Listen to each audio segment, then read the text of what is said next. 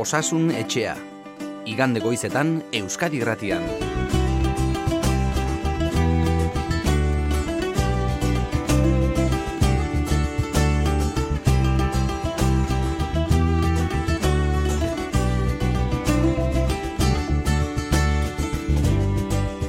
Egun on guztioi, urte berrion, osasun etxearen entzuleoi eta bereziki animo oean gaixorik zaudeten denori izan ere, Euskal Herriko jende pila bat gaixorik edo isolatuta dago, azken egunetan inoiz ikusi gabeko positibo kopurua izan da. Eta oraindik ez du ematen zeigarren olatu honek behera egingo duenik. Omikron aldaerak aurre ikuspen guztiak gainditu ditu eta etxe guztietan da gaixo bat baino gehiago nork nor zaindu ere nahiko alan etxe batzuetan.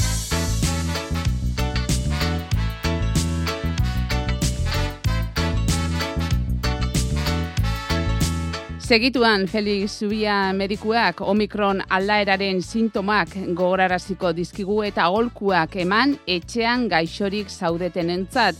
Izan ere infekzio tasa hain handia izanik jada itota zeuden lehen arretako osasun zerbitzuak kolapsatuta daude. Honek protokoloak aldatzea ekarri du, norberak antigeno froga egin, norberak kontaktu estuei deitu, eta egoera larria espada lehen arretara ez deitzea eskatu dute. Eskerrak positibo eman duten askok sintoma harinak dituzten, baina ospitalak tentsio egoeran daude goranzko tendentzian. Euskal Autonomia Erkideko ospitaletan laureun eta berrogeita amabos gaixo daude, gela arruntetan, eta eun eta amabost larri ziuetan. Nafarroan eun eta irurogei gela arruntetan, hogeita zei ziuetan, azken orduetan, bi pertsona hildira, aste guztian, amairu eriotza Nafarroan. Euskal Autonomia Erkidegoan berriz, abenduaren hogeita bitik ez dugu hildako gehiagoren berri izan. Baina galdera da ea noraino egingo duen kutsatuen kopuruak gora gurean eta zein ondorio ekar dezaken horrek izan ere sektore batzuetan langile falta sumatzen hasiak dira. Bihar bertan astelena lantoki batean baino gehiagotan lantaldeak osatzeko ba arazoak izango dituzte. Hori dela eta sintoma harinekin positibo eman dutenen isolamendu ere aldatu dute 10 egunetik 7 egunera jaitsiz. Eta Omikronen aurrean izan da estrategia aldatzekotan den herrialderik Israela horietako bat Omikron aldaerari aurre egiteko neurriak arindu eta kutsatzen masiboaren aldeko autua mai gainean jarri du Israelek. Hori bai, txertaketarekin aurrera jarraitzen dute. Baina beste aldean badira Omikronen aurrean zurtasuna eskatzen dutenak oraindik horrelako erabaki bat hartzea goizegi dela diotenak. Zenbat galdera mai gainean igande honetan urtarrilaren e, bi honetan, ba, galdera horiei erantzuteko Feliz Zubia, Donostiako Ospitaleko Zainketa Berezietako Zerbitzu Burua eta Osasun Etxeko Medikua gurekin da. Egunon, Feliz, eta urte berri hon, azteko? Bai, urte berri hon denoi, eta egunon. E, abenduaren hogeita maikako gaua, e, guardian, pasasen nuen Donostiako Ospitalean, e, gau berezia izango zen dudabarik. Bai, bueno, e, urteak dira, eh? Ia urte zarra edo urte berrian ospitalean pasatzen dudala, ba, gure lantoki ezin da itxi, eta negon beharra daukagu, eta txandaka txandaka ba, lankidon artean banatzen ditugu gabon jai hauek, eta niri alatokatu zitzaidan, eta, bueno, etzen bereziki kaskarrare izan guardia, eh? E, bueno, ba, beste egun baten antzerako gaixoi dago kenean, eta, bueno, ba, guretzatan egon beharra, eta noski, ba, gure artean ere distantziak zaindu beharra, eta festa hundirik ezin egin, ba, gure artean ere kutsatu ez gaitezen. Eta jakin daiteke, Feliz, e, bertako langileek e, zerbait berezia eskatu dute dio zuen urte berriari? Ba, denok deziatzen ari gara pandemia honen amaiera etorri dadin, e, pentsa gure zerbitzuan 2008, eta ondo esan dute, 2008, guren dela urte bete baino e, gehiago, e, 2008ko ustailetik ona beti izan dugu gutxienez e, koronavirusak e, jotako gaiz pazientaren bat, eta horrek, bueno, ba, erazan egiten gaitu, nekez, gorputzez, buruz, animoz, eta, bueno, ba, denok, de, betez ere, batez ere, eskatzen diogun urte berriari hori da. Bai, luz egiten ari zaigu guztioi ere eta bereziki zueri. Beno, Feliz, esan dugu, aste honetan, e, inoiz ikusi gabeko datuak e, zenbatu direla, izugarriari da izaten, eta ematen du datorren astean ere datuak are handiagoak eh, izan daitezkeela, ikaragarria ari da izaten olatu ez da? Bai, bueno, e, pentsatu behar dugu, e, duela amabuz egun arte ere oso goian geundela, ordura arte delta aldaera zen nagusi, eta delta aldaeraren intzidentziare oso oso altua zen, batez ere Nafarroan eta Gipuzkoan. Eta oinarri honen gainean etorri zaigu Omikron. E, Omikron nagusitzen ari da, eta bueno, e, aste honetako datuak dira, hemen mentzat elaborategiko lankideak eman zizkidanak, gutxi gora bera amarretik sortzi edo Omikron zirela, eta datorren astean ba, nagusitze espero da, delta aldaera ba, atzean utzita. E, ikusi dugu Omikron nola gazteen artean hasi zen, Gainera hor ondo ikusten da nola bi olatuak elkarren gainean izan ditugun denbora batean, e, delta aldaera hasi zen aurretan eta gero haien gurasoetan, berrogei, berrogei tamar urteren tartean, eta horrekin batera hasi zen gazteetan omikron aldaera, eta orain, bueno, ba, zeu kontatu duzun bezala, eta gure entzuleek etxean ikusiko zuten bezala, badin talde guztietara zabaltzen ari da ez, eta espero dena da, datorren astean ere igoera jarraitzea, ba, izugarri kutsakorra den virusa delako, eta bere gel, e, banaketa edo edapena gelditzeko neurri oso gogorra beharko genituzkelako. Bai, eta zein da egoera ospitaletan izan ere datorrene astean e, olatuak e, ba, olatua handitzen baldin bada, ez dakite ospitaletan e, adi zaudeten edo bai. beldurrez edo ez? Bueno, keskaz bai, beldurrez baino gehiago keskaz esango dugu. E, kontua da, bueno, frogatu da omikron aldaera hau delta aldaera baino harinagoa dela, ala ikusi da erresuma batuan, Eskozian, Kanadan, Ego Afrikano da munduko toki askotan ikusi da eta denek emaitza bera dute, ba, omikron aldaera, delta aldaera baino harinagoa dela. Baina era berean askoz gehiago edatzen da. Orduan, hainbesteko edapenarekin ospitaleetan izango den azken kopurua ze horrek betetzen ditu eak, ez? Hau da, lau aldiz harinagoa baldin bada, baina sortzi aldiz gehiago edatzen bada, bazkenean ba, kasu bikoitzak izango ditugu ospitalean eta ez dakigu zer gertatuko den, eta badugu kezka bat, ez? E, aste honetan ikusi duguna da, ospitaleratzeak igo direla, ziuetan ez hainbeste igoera txiki bat izan da, baina ez hainbestekoa, eta kezkaz gaude zer gertatuko den. Ba, zergatik, ba, adineko hoiek e, pixkana-pixkana kutzatuz joango direlako, eta aurreko olatuetan ikasi dugu eta omikronekin eralatzu gertatuko da, okerraldia azte betera ama gertatzen dela, ziuak amar bat egunetara betetzen direla, eta ez dakik zer gertatuko den. Eta honen gainean Maria bada, ez da bai da inter, oso interesgarri bat, bai, zientzia mailan. Bai, hori galdi Adieraz... nizun, ez da? Izan bai. ere, ba, maten du omikron aldaera honek, e, nola esateko, bide gurutze batean jarri gaitu bela. Bai, eta erabaki oso zel baten aurrean, eh? ez nuke neuk izan nahi, erabaki hau hartzen duena. E, badira, zientzialeriak eta gainera bi aldetan, eh?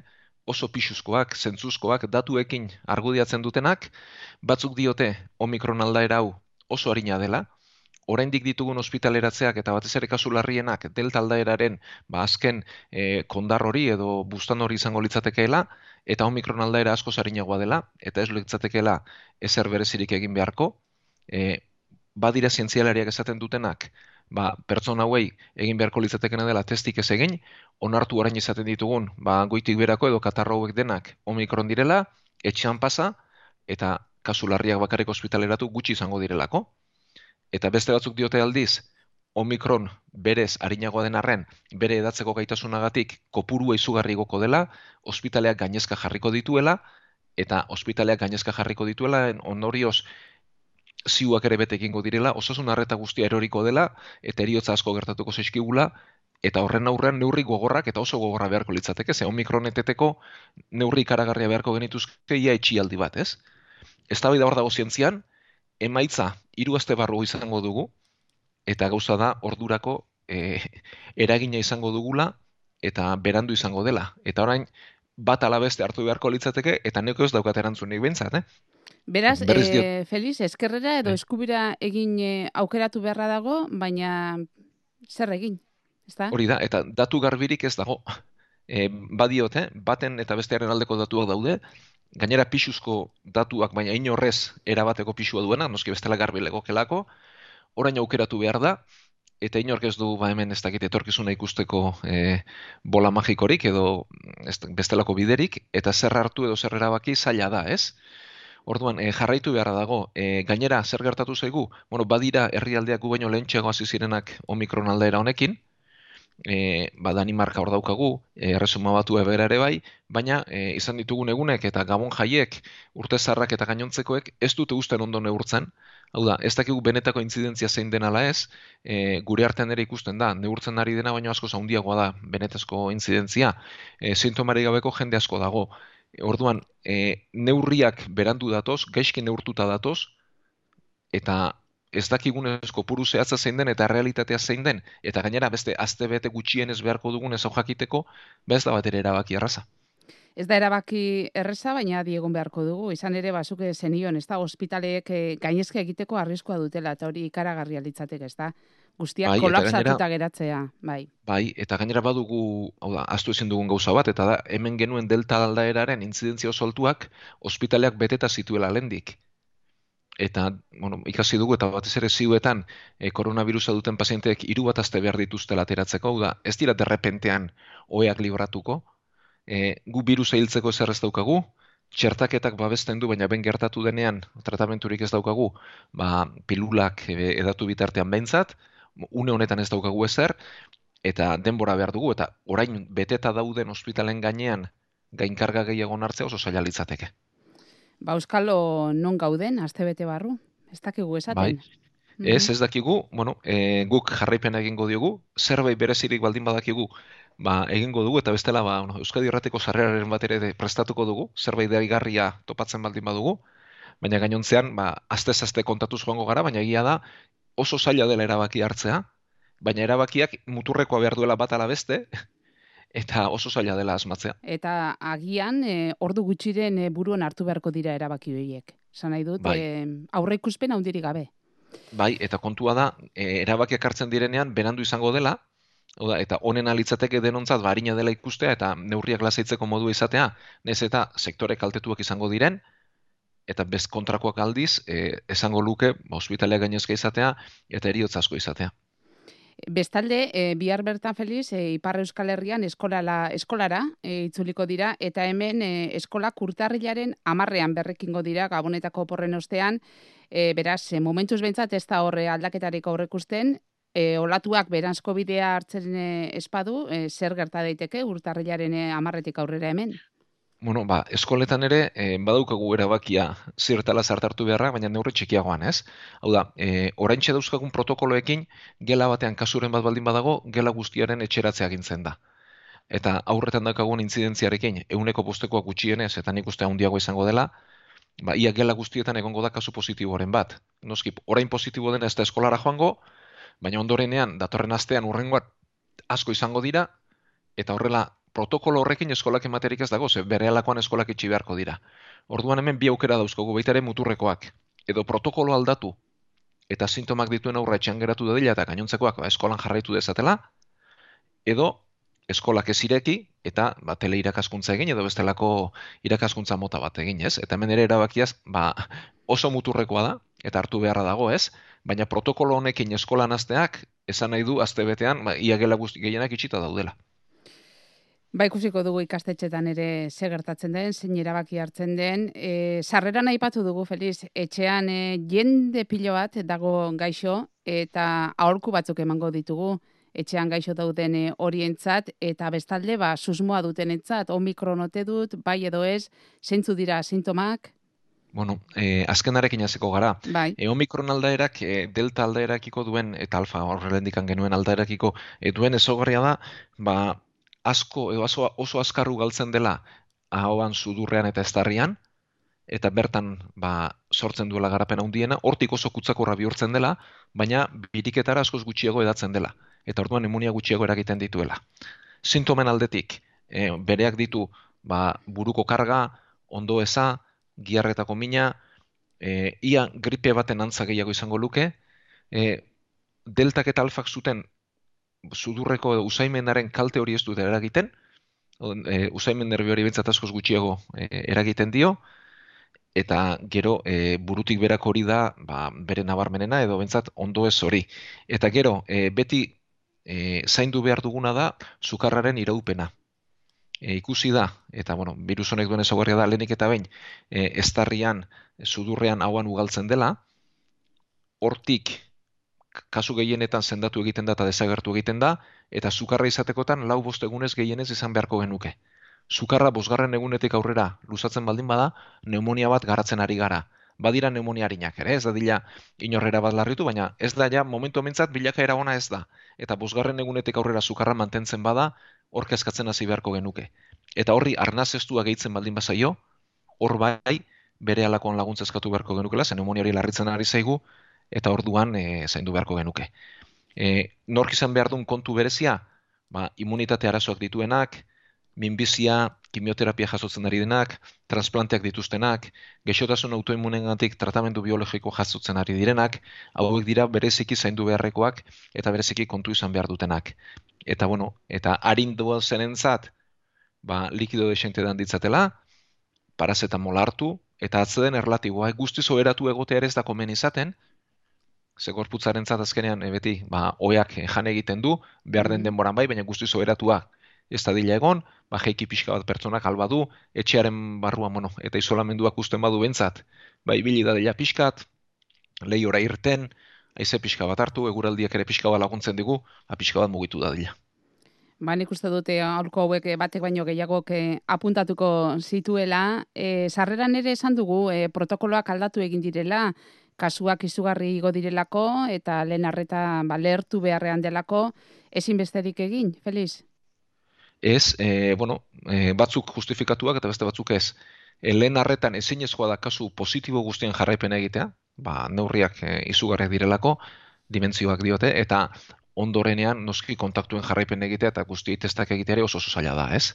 E jarri dira lehen mailako horretaz gain ba, testa egiteko gune bereziak, lehen mailari bentsat karga ukentzeko, baina ere jarraipen egitea oso zaila da. Beraz, e, aurrez emandako holku hauekin ondo doanak ez luke berez e, medikoren laguntzari beharko, bai arrisku talde horiek dituenak, e, aipatu dugu, edo adinekoek, edo bentsat jarraipena mereziko luketela, eta gero e, egia da kasu guztien jarraipen egitea ba ezinezkoa dela eta kontaktuena are eta gutxiago, ez? Orduan, e, bai nik e, hezkuntza hau eskertuko nukela, eskatuko nukela gure e, etxean dauden pertsona horiek bentsa jakin dezaten noiz laguntza eskatu eta noiz ez, ez. Eta gero, bestelakoa da, ba, zazpi egunetako e, itxialdia ezartzearena, bai, ez, amarre bai. zazpira murriztearena. Hau derrigorrez hartu den erabaki bada, baina ez da ez da osasun erabaki bat. E, hau, e, bizitzak aurrera jarraitu dezan hartu den erabaki bada, bestela lantoki askoetan, bueno, ikusten ari gara, eh, lantoki askotan arazoa dela e, nork lan egingo, ez? Eta oinarrezko zerbizutan ere bai, ez dugu aipatu baina ospitaletan dugun bigarren arazoa eta behar bada haundiena da e, nork zaindurik ez daukagula. Edo ba, orain dik bakau noski, baina jende guk ere ospitaletan jende asko eta asko kutsatu daukagu, pertsona bak ezin dute lanera joan, eta arazoa da ba, nork zaindua.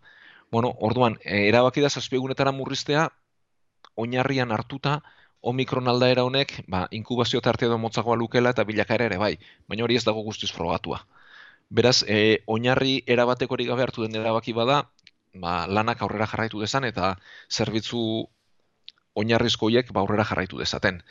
Orduan, e, ni bai gomendatuko nukeela, sintomarekin dagoenak egunak pasarren ez da dila lanera joan. Ze sintomak dituenak utzatzen jarraituko du. Da. Ezin da, zugarrarekin, ondo ezarekin lanera joatea.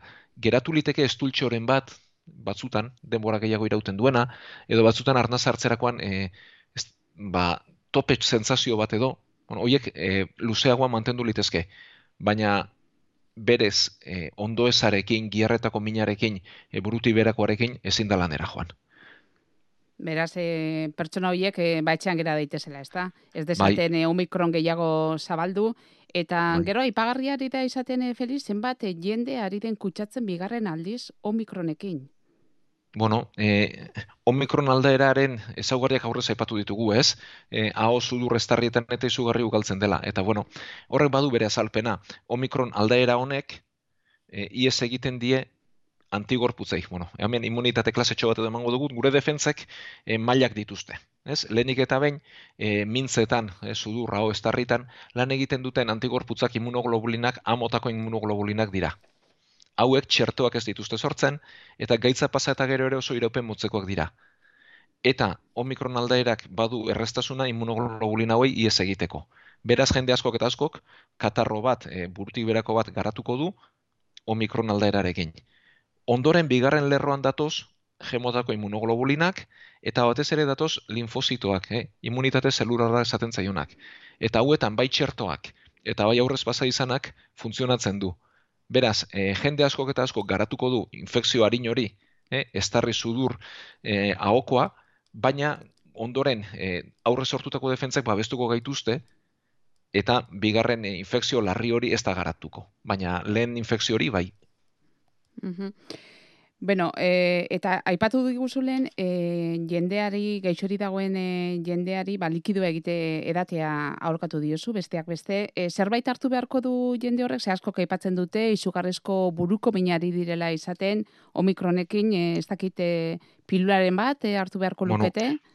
etxean eta norberak hartzekoak, ba, parazetamola daukagu alde batetik, parazetamola e, egok izan liteke edo entzat, baina kontuz e, dosiak ez dira ugaldu behar, hau da, e, parazetamola gibelaren zat txarra da, gibeleko arazoak dituenak, oso larriak dituenak ez dezala hartu, eta parazetamolaren dosiak errespetatu behar dira, e, eguneko irugramo baino gehiago ezin dira hartu, bestela gehiago litzateke, eta berez, pirula bakoitzak zerunda berrogeita mar miligramo ditu, eba, gomendatuko genuke, pilula bat sortzi orduan behin baina gehiago tarez joateko, eta bestalde batetik daukagu ibuprofenoa. E, ibuprofenoak e, kalte egin dizeioke urdailari, beti e, otorduen ondoren hartu beharko genuke, eta giltzurruneko arazoak dituztenei ere bai, hauetan kontuz, eta guentzat parazetamola gobe bueno, ba, bi aukera horiek ditugu, eta bueno, norberak bere zaugarren arabera erabaki bai, dezala edo operatu Bat hartu edo beste, ez bai. da. Eta bien bitartean, e, txertaketarekin jarraitu beharra dago, izan ere jende ari da itzorduak jasotzen, e, beste dosi batzuk eh, jasotzeko, txertaketa beraz, ba, jarraitu beharko dugula,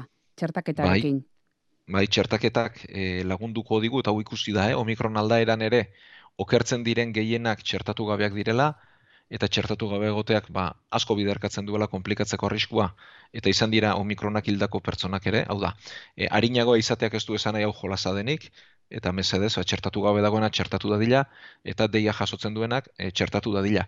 E, hori bai kutsatuta egonda txertatzerik ez dago, eta beraz, e, susmoa duenak edo sintomak dituenak, ba, e, susmoa duenak bai egin beharko luket kutsatua dagoen ala ez, eta kutsatua dagoenak ezin du txertu hartzera joan beraz e, hori apuntatu beharrekoa. Eta orain iruditzen bazaizu Feliz, ba, hemen e, baditugu galdera batzuk e, entzuleek e, bidalitakoak, e, txartaketaren inguruan batzuk, eta horiek e, erantzuten aleginduko gara.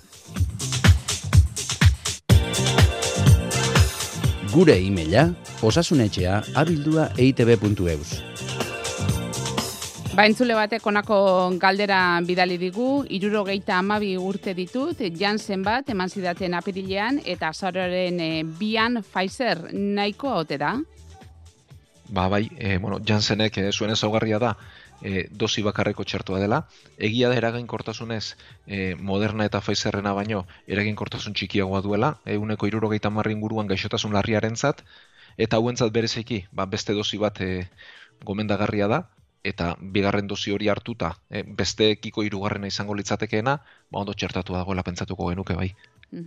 Beste galdera bat, hirugarren txertoan jartzera noa, eta covid jakin barik e, pasatu badut, e, egokia litzateke, hau da, ez daki covid pasatu ote duen, eta ea hirugarren txerto hartu beharko luken, test serologiko batez txertatuta egonda gaixotasun hori pasatu duzun eta zein aldaera ote izan ote den jakiterik badago eta ba, bestalde galdetzen duea osasun etxea gainezka dauden honetan ba zilegia ote litzateken ez da e, froga serologiko hori egitea eskatzea ez dut uste egiten dutenik ez Bueno, e, guazen erantzutera bai. pixkana pixkana. E, posible da jakitea pasaduen ala ez, zein aldaerarekin ez? Hau da, e, gu gai gara antigorputzak e, atzemateko, baina zein motakoren aurka diren e, laborategi e, normal batean ez egin liteke oso oso zentro berezitan, baina egun derekotasunan ez e, egin litekena da antigorputzak neurtu eta ikusi den pasaduen ala ez hori neurtu liteke. Zein motarekin pasaduen ez. Gero hau banaka egin liteke, baina hau e, biztanlego guztiari egitea ezinezkoa litzateke duen volumenarekin eta arreta gehiago bizigaren egoeran ez.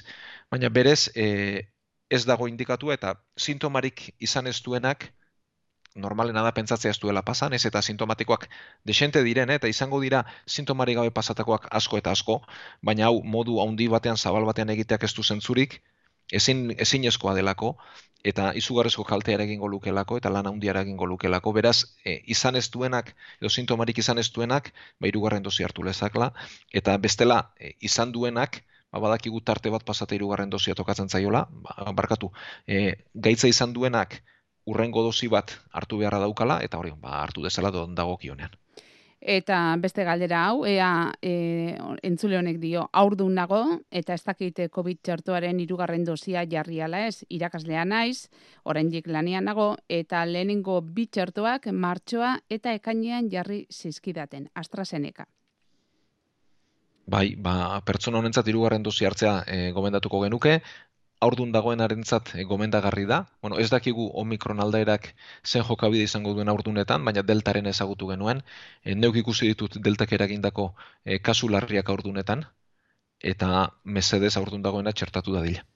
Beraz, txertaketarekin e, jarraitzea izan ere galdetzen esaten zuen, e, ez du bukatu, baina ginekologoak e, bai moduan esan diola, familia medikoak ez jartzeko eta emaginak ez jartzeko esan diola, baina, bueno, zuke esan bezala, e, txertaketarekin aurrera jarretzea ba, e, zera, aholkatu diozu, ez da.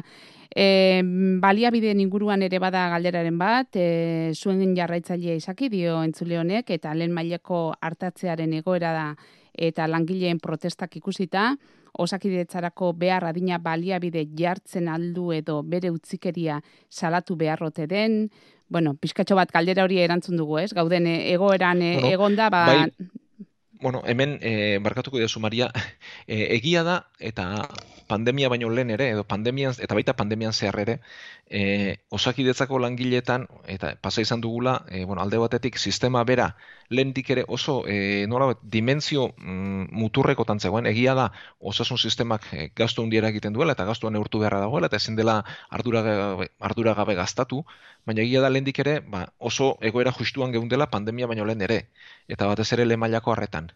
Eta ondoren eta egia da, e, eventualitatetazak ere ikaragarriak direla eta hori niretzat ez dela zilegi. Hori pandemia baino lehen ere. Ondoren, e, urrian egia da, benbeineko langile batzuk gire ez zeila kontratua berritu. Eta hori, nire ustez akatza izan zen, ze ondoren, iritsi zen delta uinaren olatua, eta hor, ba, baliabide oiek ondo etorriko ziren. Eta hori esan da egia da, e, sistema indartzea oso polita dela, baina egitea berez dela erreza, ez? Hau da, e, zuk osasun langile bat prestatu nahi baldin badituzu, batez ere medikuak eta erizainak, erizainak unibertsitatean lau urte behar dituzte, eta lehendik langabezian zegoen jende askorik ez zegoen. Egia da bai, behinbeineko tasunean zegoen jende asko zegoela. Eta hoiei egonkortasun emateak beti hobetuko duela. Baina derrepentean, e, gela bat ireki eta ez dakiz emaite erizain eta ez dakiz emaite mediku ez dituz izango. Medikuak sei urte behar ditu prestatzeko, ez? Eta horrek ere denbora bat eskatzen du. Beraz, mm plangintza behar izaten da eta epe luzerako edo epe ertaineko plangintza gehiago momentuko indartze bat baino, ez? Eta nik bai eskatuko nukela epe ertaineko plangintza bat izatea eta pandemia honen ondoren ere epe ertainerako plangintza gokiak izatea ba, behar duen dimentzioa izan dezan eta behin horrekin ba, bugatu dezagun. Beno, Feliz, e, bukatzera goaz, e, aipatu dugu, hasieran e, mugarri antzeko batean e, gaudela, ez da? Bidegurutze batean, e, alde batera edo bestera egin erabaki beharko dela, datozen egunetan ikusiko dugu zer gertatzen den, baina gero eta gehiago dira, e, esaten dutenak, ba, pandemiaren e, amaieran e, gaudela. Hori esatera ausartzen zara, ero oraindik e, ikusi behar eta goizegi da. Bueno, e, virus honek sorpresa asko eman dizkigu, eta beraz, e, beti sorpresetara preste egon beharko dugu, baina bueno, ikusirik aurreko virusetan zer gertatu den, ez? Eta ze bilakera duen, e, nik uste hau azken olatu handia izango dela. Horrek ez du esan nahi gaitza desagertuko denik. Gaitza ondoren galditu egingo zaigu, eta gure artean mantenduko da, eta egia da, e, nik uste modu harinan gertatuko dela, baina izango dira okertzen diren pertsonak ere, izango dira batez ere aurrez osasun arazoak dituztenak eta gaizki pasatzen dutenak ere. Baina azken kolpea handia nik uste hau dela zergatik, ba, ia gehienok pasako dugulako urrengo asteotan, eta hor sortzen diren immunitate natural horrek eta hor sortzen diren defensa horiek, ba, babes emango digutelako eta ondorenean aldaera berriekin kutsatuko gara, hau da, pasako dugu koronavirusa bigarrengo, hirugarrengo edo laugarrengo ere, baina oso modu harinean pasako dugulako. Hori gehienok, baina pertsona batzuk okertuko zizkigu, hau ez da era bateko amaiera, baina bai olatu azken olatu handia dirudian ez, eh? Bueno, niri ara izan zait eta aditu gehienek ere halako zerbait diote. Ba, esaldi horrekin e, agurtuko zaitugu, Feliz, azken olatu handia izango dela hau, azken kolpea. Bai, baina ikusiko dugu zenbaterainoko kolpea, bitartean elkar zaindu dezagun, eta bueno, bat denontzat bezarka daundi bat eta urte berrian. Ba, eskerrik asko Feliz eh, gaur ere gurekin izateagatik eta datorren astera arte. Mila esker. Ba, zuei eta gaur sortzir arte.